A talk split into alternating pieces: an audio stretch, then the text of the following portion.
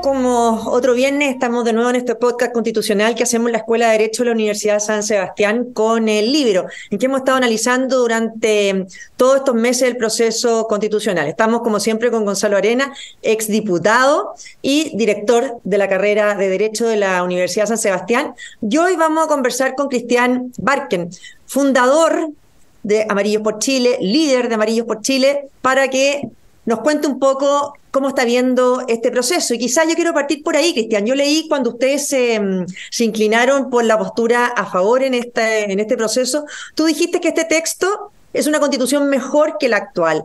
¿Qué te hace a ti considerar que esta constitución es mejor que la que hoy día tiene Chile? A ver, yo creo, primero saludarlo a los dos eh, afectuosamente, tanto a Marcela como a Gonzalo, decir que eh, es mejor Primero por su legitimidad, es decir, su legitimidad democrática, que es incontestable. Es decir, es una constitución que va a ser, si es refrendada y elegida en el plebiscito y es votada mayoritariamente, tiene la legitimidad, la legitimidad de un proceso democrático intachable, que parte además con una comisión de expertos, con, con unos bordes que fueron respetados. Y en ese sentido me parece que es una constitución que se defiende mejor de los intentos de grupos más radicalizados, de los que hemos llamado el octubrismo, de intentar abrir algún forado, alguna puerta para poder eh, meterse por ahí. Eso, eso es lo primero, la legitimidad. Lo segundo, creo que es una constitución que avanza en eh, ciertos temas que para el mundo de la centroizquierda deberían ser una ganancia, como por ejemplo la declaración del Estado Social de Derecho. Creo que además da por lo menos una señal, no sé si soluciona, yo habría sido más radical en eso, eh, sé que no se pudo lograr una mejora del sistema político, que creo que es el gran problema que tiene empantanado el país entero, es decir, eh, eso lo siente la gente en su, en su cotidianeidad, de que las, las políticas públicas se están haciendo mal, no se están discutiendo, no se están llevando adelante las reformas que tienen que hacerse, que permanecen guardadas en el Parlamento durante mucho tiempo, se toman medidas populistas, etcétera, etcétera, etcétera.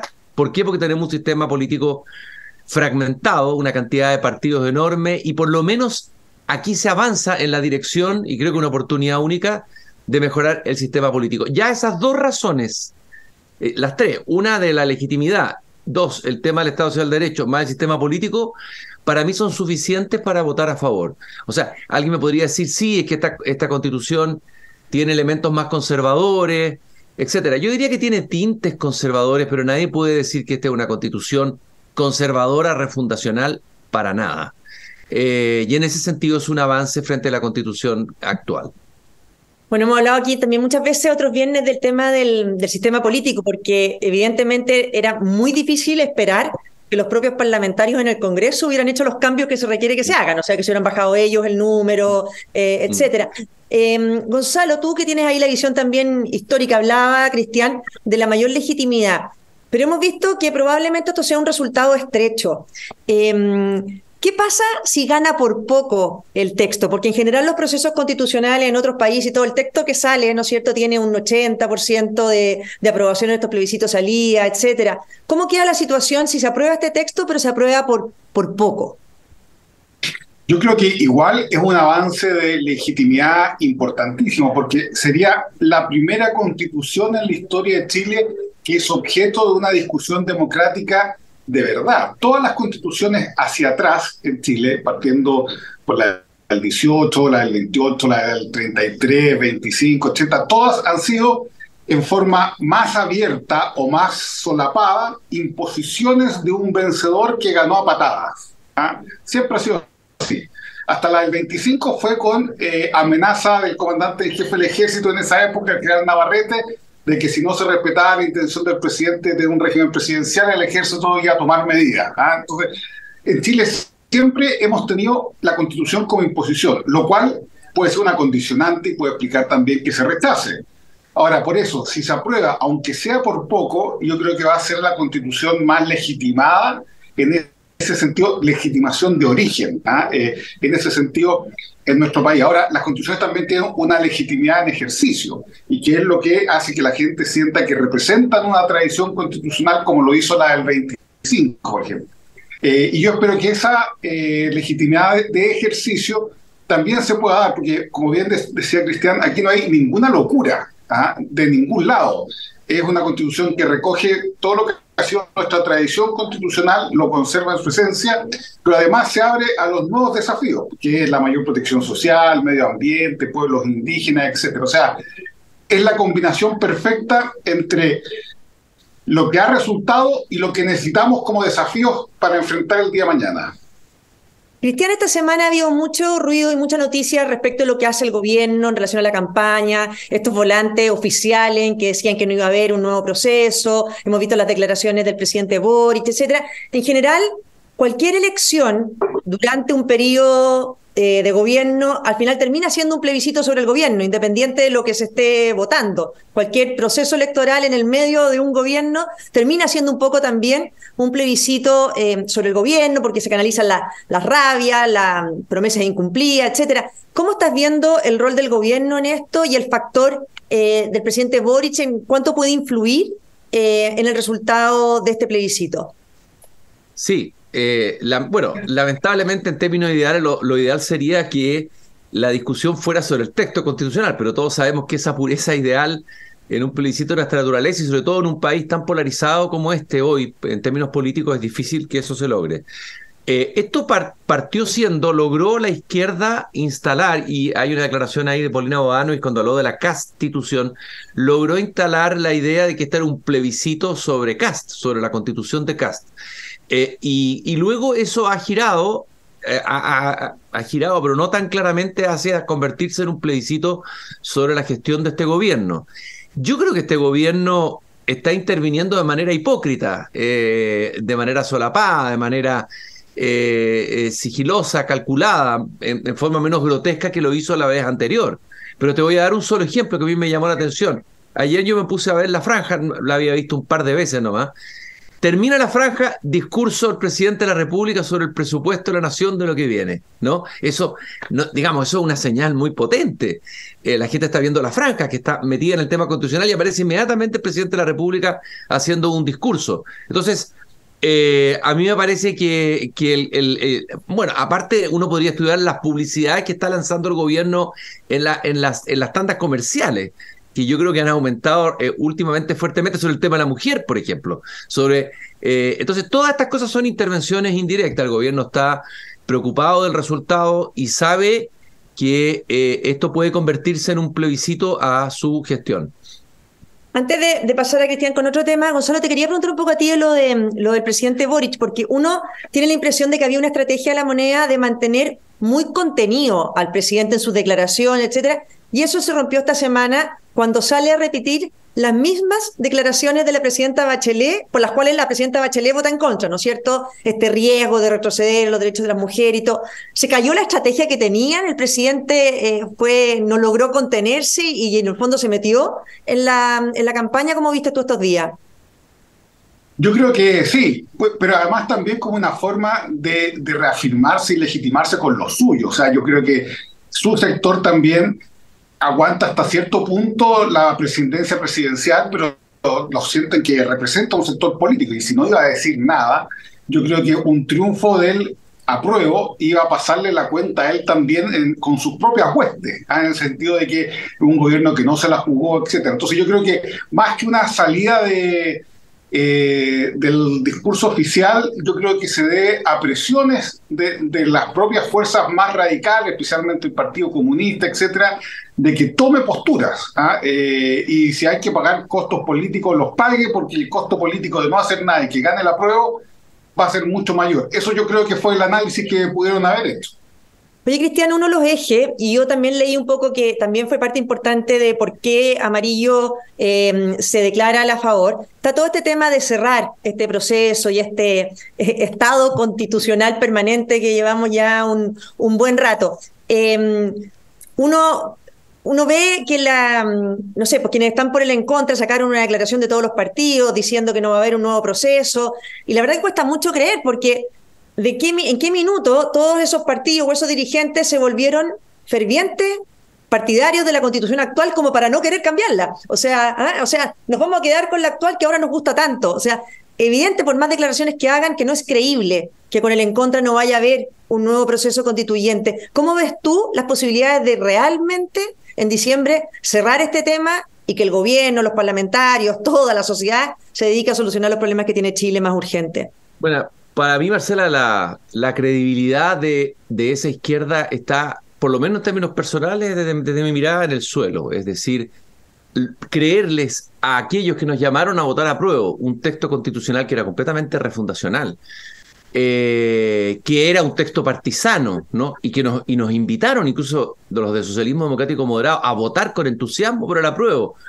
Eh, y que ahora hablan de una que nos una, hay que hacer una constitución inclusiva. Es decir, ¿cuál es la, credibilidad posible en eso? un segundo ejemplo que te voy a dar de la de la falta de credibilidad que yo tengo en ese sector. Yo participé en las conversaciones en el Grupo Amarillo eh, para establecer el nuevo proceso constitucional, en que se establecieron los bordes.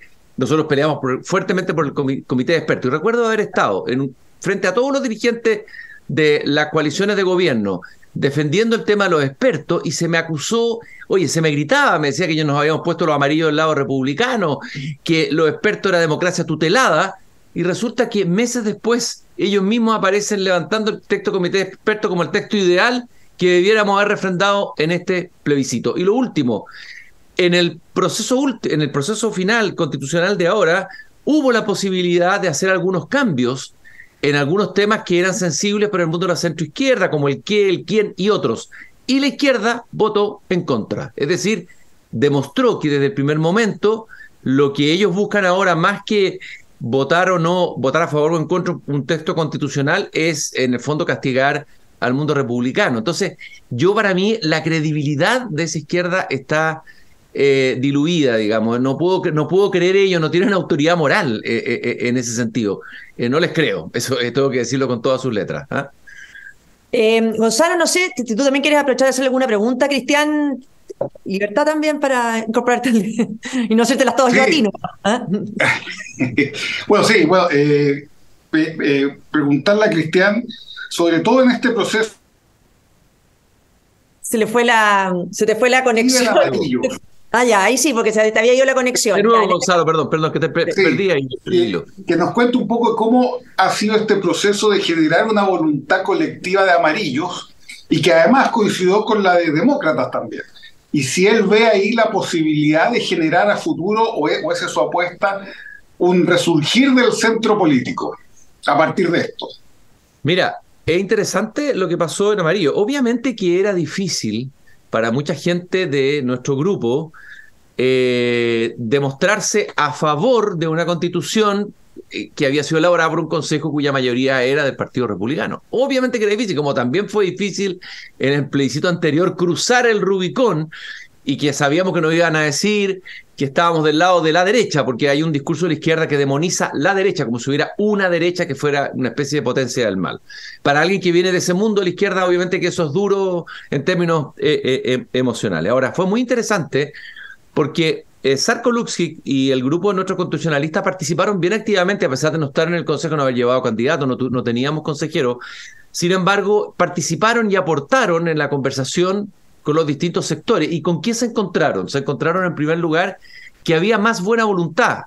Fíjate que esto es increíble de los eh, consejeros y expertos de la centro derecha y de los republicanos, incluso que en el mundo de la izquierda, que nos cerró las puertas completamente y, jamás estuvo dispuesto a tener una conversación seria para tratar de influir y tratar de buscar una negociación que llevara a un texto que, eh, que, estuviera eh, parado sobre un acuerdo más amplio. Eso, eso, eso es lo primero que a nosotros nos llamó mucho la atención. Lo segundo, ese mismo grupo hizo un estudio muy serio, muy lo más objetivo posible de todos los elementos del texto constitucional, lo presentaron en una reunión del comité político, y a mí me llamó mucha atención, había muchas personas dentro de nuestro grupo que tenían serias dudas, que estaban más en una parte por votar en contra, pero finalmente se decidió dar una señal clara de unanimidad. O sea, aquí se va a votar, si estamos a favor y está en la mayoría, todos nos vamos a plegar unánimemente. Y en eso ha habido una disciplina eh, que yo encuentro loable de, de, las personas, sobre todo que tenían dudas legítimas, digamos, sobre, sobre el posible texto. Ahora, sobre la articulación de un centro, yo creo que la única manera, el centro para mí no es eh, una suma que yo hago derecha más izquierda la divido por dos y eso es el centro, ¿no es cierto? Que eh, eh, es un centro aguachento. El centro tiene que ser audaz. El centro tiene que proponer relatos y propuestas al país atractivas, interesantes, ¿no? Eh, no sé, yo pienso, no sé, uno puede discutir, claro, unas cosas, una especie, Tony Blair con su tercera vía, ciertas cosas que hizo Clinton, gente que, líderes políticos que han hecho propuestas interesantes, pero que no son como la, la, suma y, la división para conseguir una especie de mitad que no, que no es la nada misma al final, ¿no? Eso, eso lo, ahora, eso significa eh, tener un proyecto político que sea atractivo para la ciudadanía. Y eso es un trabajo inmenso que hay que hacer. Yo creo que todavía no lo hemos logrado. Creo que todavía estamos muy centrados en el tema constitucional. Y ahora se va a probar en, lo que viene después, digamos, si vamos a ser capaces de, jugar un rol político importante. Pero yo creo que es un desafío muy, muy grande muy enorme. Eh, si tú piensas el centro, que correspondería a lo que podría haber sido la democracia cristiana, aunque es discutible si era centro-centro o no, pero un centro que terminó finalmente subsumido dentro de la izquierda, eh, completamente. Tal vez el Partido Radical en la historia política de Chile jugó ese rol mejor, o sea, un partido radical que, que de repente estaba en una alianza de izquierda, pero que fue capaz de integrar el gobierno Jorge Alessandri. Eh, al final del gobierno de Alessandri, un partido que tenía una movilidad, un movimiento de pierna. El centro tiene que tener eso y actuar sin complejo. Yo por lo menos ya perdí el complejo, este tema a la derecha que nos ha acompañado siempre como un fantasma a la izquierda. Si no perdemos ese, si tenemos ese, porque yo no veo otra posibilidad en el futuro, sino una gobernabilidad en que se articule una alianza amplia eh, donde pueda estar este centro, demócratas y amarillo, la centro derecha, bueno, y ojalá lo más amplia posible. Creo que es la única manera de asegurar hoy día gobernabilidad eh, al país. Ahora, yo creo que ahí hay algo, bueno, entre todas las cosas que dice, hay una cosa bien interesante, porque siempre se tiende a pensar que los partidos están viendo con quién se agrupan o cómo se genera la alianza, sobre todo con una constitución que si se aprueba les pone esta barrera, ¿no es cierto?, de que si no sacan el eh, tantos puntos no van a tener representación parlamentaria. Pero lo que me parece más interesante de todo esto que tú dices, primero un proyecto político. Y ahí ver en el fondo quién calza, más que estar haciendo las alianzas instrumentales, así por lo menos eh, entendí que... Oye, una pregunta, esto ya es por completa eh, curiosidad, porque uno ya tiene muy claro que la democracia cristiana en el fondo, lo analizamos la semana pasada aquí en este mismo programa para analizar la, postura del expresidente Frey, está muy desfondada y completamente anulada por el, por el discurso más de izquierda. Eh, pero entre ustedes y demócratas, ¿Hay diferencias de proyecto político o, más bien se dio que por historia quedaron así en, dos grupos? Mira, yo, yo, yo creo que más bien son historias, porque si uno ve, el, grupo demócrata es más bien un grupo que se desprende de la democracia cristiana. En su mayoría hay algunos radicales, pero en general es eh, democracia cristiana, por decirlo así, o ex demócrata cristiano. En cambio, Amarillo es un grupo, y en eso es un grupo más complejo, en el que confluye gente que viene del mundo más social, socialdemócrata, incluso ex militantes socialistas, algunos fueron subsecretarios de gobierno de participaron en la época del UP, etcétera, los, mayores. Tenemos ex demócrata cristiano, pero también tenemos gente del mundo más liberal. Eh, entonces tenemos esas tres vertientes dentro de de amarillo. Y lo que quiere hacer ahora, y tú tienes toda la razón, y lo que viene ahora, va a haber un encuentro nacional en que se va a fijar no solamente el reglamento de partido, sino que hay que pensar y empezar a discutir, eh, digamos, el proyecto ideológico, en el buen sentido de la palabra, de lo que va a ser amarillo en el futuro, digamos. Eh, ahora, yo creo que evidentemente que es absurdo, y a la gente le puede parecer absurdo que existan dos fuerzas disputándose un espacio eh, más bien son fuerzas que deben estar, deben colaborar, deben hacer sinergia. Eh, y, me imagino avanzarán porque grandes diferencias ideológicas no, no, no pienso que vayan a haber. Oye, una última pregunta para no quitar más tiempo, salvo que Gonzalo quiera agregar algo, algo más. Eh, está claro que el texto de la convención fijó como un clivaje, ¿no es cierto?, de qué sectores estaban por una constitución refundacional, antidemocrática, que asfixiaba la libertad, que alteraba la igualdad ante la ley, etcétera, y ahí quedó metido el Frente Amplio, el Partido Comunista y, bueno, el socialismo también, eh, porque todos fueron partidarios de ese, de ese texto de manera bastante incomprensible, que algunos sectores se sumaron, se sumaron ahí. Eh, las oposiciones, por así decirlo, a ese texto o a esa coalición o a quienes están hoy día en el gobierno, ¿qué debieran hacer a partir del 17 de diciembre y qué errores no debieran cometerse a partir del 17 de diciembre para poder eh, tener el día mañana un buen resultado municipal, parlamentario eh, y ojalá un reemplazo presidencial en, dos años más? La pregunta es para, ¿es para mí o para ti? Para ti, nosotros con Gonzalo hemos conversado mucho lo que tiene que hacer la derecha. Entonces, te quiero preguntar más amplio. Hay, hay como, uno podría decir que hay oposiciones, ¿no es cierto?, eh, de distintos perfiles políticos. ¿Qué tendrían que hacer las oposiciones a partir del 17 de diciembre para poder realmente construir una mayoría para reemplazar este gobierno? Mira, yo, yo siempre dije que mm, el, plebiscito anterior eh, hizo un cambio, un cambio de clivaje muy grande y se constituyó una nueva mayoría muy amplia y sustantiva en el país, ¿ya? Frente a lo que podríamos llamar el movimiento refundacional, que incluso tuvo una faceta insurreccional, hay que decirlo con todas sus letras. Em, y a mí me parecía que la oportunidad del texto constitucional de ahora, yo en ese sentido hubiera, hubiera eh, buscado hacer un acuerdo aún más amplio, a pesar de que ahora está el apoyo demócrata y amarillo, que, no, que no permitiese no perder ese 62% que tiene un tremendo valor. Y lo que estamos ahora viendo es que esta disputa va a estar más bien en 50, 50, 52, no sabemos, pero va, va a ser una, una pelea estrecha y me, yo, siempre quedé muy preocupado que se fuera como a, diluir y perder esa mayoría. Eh, y yo creo que eso es lo que hay que trabajar hacia adelante. Yo creo que esa es una. Hoy día el país está en una crisis inmensa, eh, tremenda, digamos, y, no solo económica, sino que social, política, hasta ética, moral, diría, yo, si uno, si uno fuera a mayores profundidades.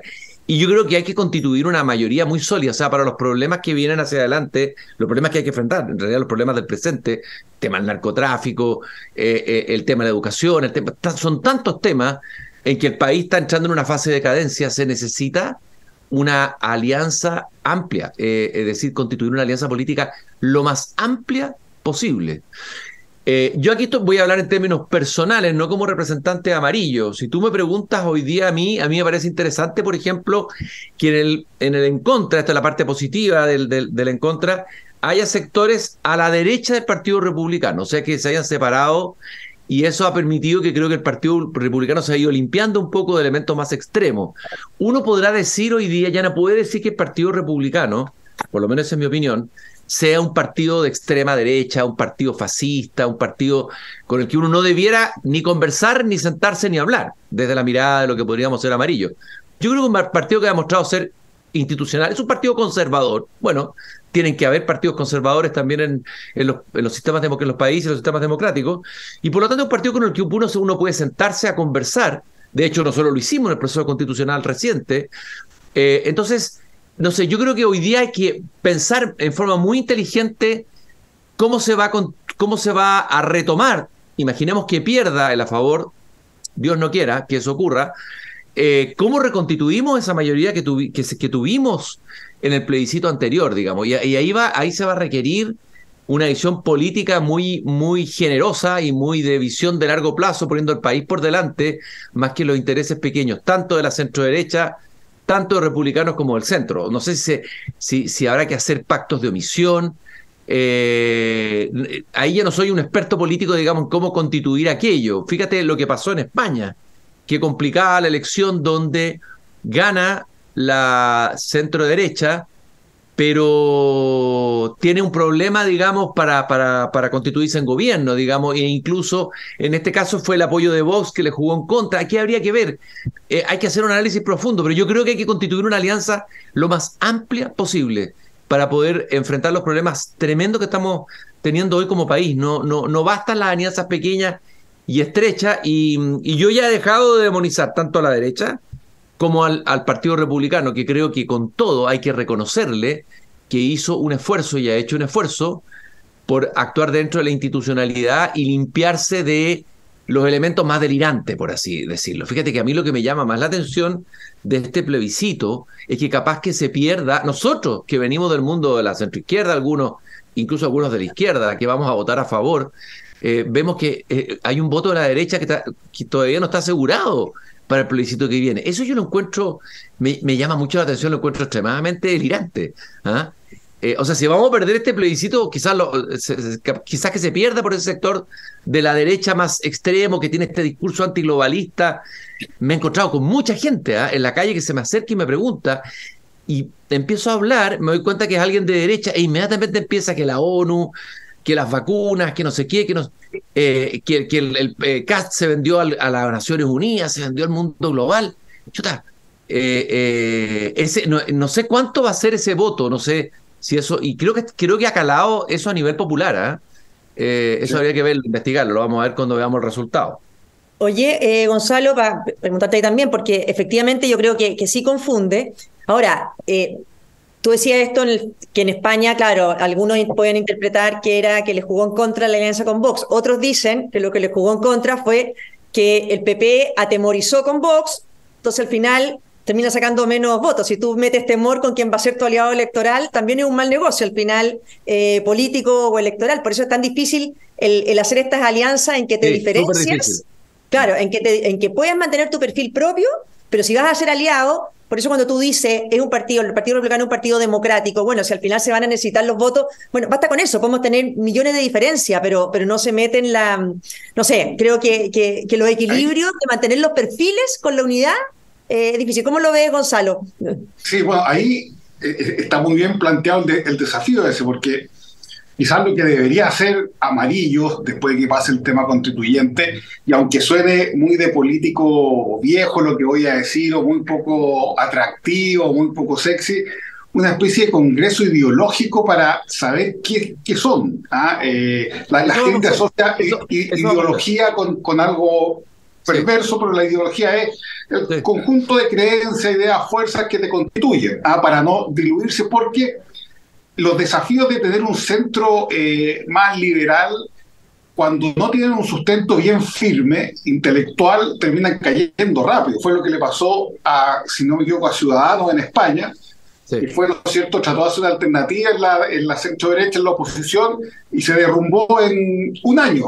Fue eh, Evópoli, aunque no quiero hablar mal de Evópoli, etcétera, pero Evópoli pintaba para ser un gran centro liberal que aglutinara y resulta que por, por ese motivo se estancó. Entonces, todo esto parte de, tener unos buenos cimientos que ustedes tienen que buscar eh, y yo creo que ahí también hay un tema de perfilarse eh, con liderazgo específico. Yo, yo le quiero recordar a Cristian que en la historia de Chile ya han habido poetas que han sido candidatos presidenciales. Vicente Huidoro fue un gran candidato presidencial, no sacó muchos votos, pero no, le fue la papeleta. Entonces, Pablo Neruda, Pablo Neruda fue, pero fue precandidato. Sí, no alcanzó a llegar a la papeleta. No, no está, no está, quiero aclararlo inmediatamente, no está en mis planes. Yo, yo respeto mucho y aprendí en mi paso por la política respetar incluso a aquellos que se dedican, las personas honestas que se dedican a la política, un trabajo arduo que requiere vocación, requiere pasión, como todas las cosas. Yo intervine como, ciudadano, fue más bien una reacción instintiva, ni siquiera calculada, ante un peligro que yo veía que el país se estaba yendo francamente al abismo desde octubre, y ya con la convención había que alguien tenía que sacar la palabra de nuestro sector. Ahora, dentro de nuestro grupo, a propósito de lo ideológico, hay personas, dentro de Amarillo tenemos un capital intelectual bien interesante, de gente muy preparada. Tenemos a una persona como, por ejemplo, como un René Cortázar, tenemos un José Pablo Arellano, tenemos una Soledad Alvear, tenemos un Álvaro Briones que viene del mundo socialista, gente preparada intelectualmente. Yo creo, bueno, Ernesto Tone, si bien no es amarillo militante, ha participado en las discusiones y también en, la declaración de principio que tenemos del partido. Yo estoy de acuerdo contigo, que, que no basta con crear una especie de partido instrumental, como también lo fue el PPD, ¿no es cierto? Un partido instrumental de centro, porque eso no tiene, no tiene futuro. Qué curioso, en el, en el mundo al fin de las ideologías nos damos cuenta qué importantes son las ideas, ¿no? Eh, y la batalla de las ideas es fundamental. Estoy completamente de acuerdo contigo. Y ahora eso tiene un punto de interrogación. ¿Qué va a pasar ahí cuando grupos de proveniencias tan distintas van a entrar a discutir problemas de fondo? Eh, es un desafío, no hay que tenerle miedo a eso, pero ahí hay que tomar definiciones. Eh, eh, y yo creo que ahí se va a jugar el futuro amarillo, tienes toda la razón. lo más probable es que se agarren a combo y después, si lo hacen bien, salgan abrazados. Como toda buena discusión. Gonzalo, Gonzalo, tú también bastante para tu deco. Yo decirle a Amarillo que tiene que hacer un congreso ideológico para saber lo que piensa. Creo que la derecha debería hacer lo mismo. ¿ah? Porque a esta altura está bastante desperfilado lo que es un proyecto de derecha liberal o, o cómo se vota. O de repente nos quedamos en unas declaraciones de principio y las acciones de los parlamentarios, las votaciones de los parlamentarios son nada que ver. Yo creo que ese congreso ideológico se necesita también en los partidos de derecha. Una última cosa, Cristian, ya no quitarte más tiempo. ¿Cuáles son los desafíos, los tareas más importantes para la gente que está escuchando para esta última milla electoral, estos últimos días que quedan? Mira, yo creo que aquí, eh, a ver, eh, la campaña, hay una desafección y una completa desafección de la, de, la, de, la, de la gente frente a la elección. Según la teoría de Pepe Out, esta es una elección de baja intensidad, en el sentido que no moviliza grandes pasiones ni emociones como sí ocurrió en el plebiscito anterior. Eh, pero yo creo que hay que estar completamente despiertos y alertas como ciudadanos de que el peligro que se inició en octubre del 2019, no quiero hacer campaña del terror, pero estoy convencido de eso, no se ha cerrado. Es decir, aquí eh, vimos cómo hay sectores, lamentablemente, que a mí me produce profundo dolor, para mí fue darme cuenta de eso, fue lo que me hizo tomar el paso que me hizo dar. Digamos que hay un sector de la izquierda que en momentos extremos y límites es capaz de poner en riesgo la institucionalidad democrática y tirarla al abismo. O sea, o sea, cruzar casi la línea de lo democrático, ¿no es cierto? Entonces, por lo tanto, ese peligro no está totalmente mm, conjurado. Tenemos un partido comunista y tenemos un partido comunista que está en el límite también de ser un partido antidemocrático, a pesar que es un partido que funciona dentro del sistema, que ahora tiene un repliegue táctico muy a lo comunista, digamos, como la historia del Partido Comunista, pero este país está parado sobre un volcán, sobre el tema de la inseguridad, sobre un estancamiento económico, que no sabemos, esto nos puede llevar a una crisis política de, enorme magnitud, ¿no? Donde es probable que empiecen a hacer surgir líderes populistas radicales. Y yo creo que el triunfo del en contra le da más espacio a, movimientos populistas de extrema derecha, o sea, los que están hoy día en el grupo en contra, y también de extrema izquierda. Entonces, eh, para resolver los problemas y, ofrecer soluciones mágicas que no existen, ya lo sabemos, a un país que está desesperado, cansado, con miedo, etcétera, etcétera, etcétera. Por lo tanto, todos tenemos que ponernos las pilas donde estemos, en el lugar en que estemos. Amarillo lo está haciendo con muy pocos recursos, quiero decirlo, pero veo a todos los, militantes movilizados, eh, eh, trabajando, haciendo todo lo posible por lograr el triunfo de la, de la favor. Estamos convencidos que es mejor para el país el triunfo de la favor. Absolutamente convencido. Creo que si uno es honesto intelectualmente, lo dije en una entrevista que tiene Mercurio, no, no encuentra nada en el texto constitucional que haga a alguien que viene del mundo del centro y de la centro izquierda democrática decir este es un texto, digamos, que se pasó de raya, que, que, que es sobregirado, que es refundacional, que es ultraconservador, que es regresivo, que tiene, eh, ¿cómo se llama? Como han dicho algunas personas, avances civilizatorios. He escuchado decir yo esa expresión que me, me llama mucho la atención. Aquí no hay ningún retroceso civilizatorio, es una constitución plenamente democrática es una constitución mejor que la constitución del 80, como decíamos al comienzo, y hay que jugársela. Como nos la jugamos por el rechazo, ya estamos en esto, y hay que jugársela para que tengamos eh, una constitución que nos dé mayor estabilidad. No, no, no aseguro que esto vaya a solucionar todo, las constituciones no solucionan todo, pero yo creo que un triunfo en contra creo que complicaría el escenario eh, para el futuro, para construir esta mm, esperanza de gobernabilidad y de alternativa a largo plazo para el país que está tan huérfano de, liderazgo y tan huérfano de conducción. Bueno, más claro, imposible. Así es que no. Muchas gracias, Cristian, por acompañarnos en este podcast constitucional. Gracias, Gonzalo. Ah, quería decir algo más. Perdón. Un último comentario, esto que hagan un congreso ideológico. ¿Otra, ¿otra proclamación? ¿Otra proclamación? pero que tampoco se vayan al extremo, porque en, la historia de Chile a principios del siglo XX hubo un partido el más ideológico que quizás existió en la historia de Chile, el Partido Nacionalista, que tenía puro intelectuales, tenía Millas, tenía a, Edwards, a Encina, eran como 15, se presentaron las elecciones y sacaron 15 votos casi. ¿ah? Ese era el riesgo, claro. Tiene que haber de los dos, tiene que haber intelectuales, o sea, tiene que haber ideas, pero también tiene que haber eh, personas que sean más políticos, no quiero decir operadores, pero, pero, pero sí, operadores en el buen sentido de la palabra de lo, de lo político, pero sin ideas, yo estoy de acuerdo contigo. Yo creo que la derecha también, ahí, ahí, ahí te lo voy a devolver yo ahora, la derecha también ha despreciado un poco lo intelectual creo que ha sido un gran error. O sea, es una tradición. hay que recordar que lo de octubre y lo del octubrismo fue porque se abandonó completamente la, el campo de la cultura, el campo de las ideas. O sea, hubo una batalla cultural, se dice, pero una batalla cultural en que había un solo ejército. al frente no tenía nadie. Entonces, esa, esa derrota cultural de ese momento, hoy día hay un giro eh, yo creo que es muy reveladora de, los, eh, de las consecuencias de que uno cuando uno abandona el mundo la idea. Eh, y yo creo que es, fundamental, fundamental el espesor ideológico, el que la derecha, el centro valoren a sus propios intelectuales, cosas que hace la izquierda, hay que reconocerlo. eh, y aquí hay como un ninguneo de los intelectuales. La derecha tiene intelectuales interesantes, gente joven, gente nueva. Bueno, creo que hay que, hay que darles más espacio, escucharlos más y dialogar más con ellos, digamos. ¿ah? Muy bien, no, muy claro. Muchas gracias, Cristiano. Te quitamos más tiempo y gracias, Gonzalo, por este nuevo capítulo del podcast constitucional de Derecho San Sebastián con el libro. Gracias, Cristiano. Muchas gracias, Marcela. Gracias, Gonzalo. Un abrazo. Que estés bien, ¿eh? Chao. Chao, chao.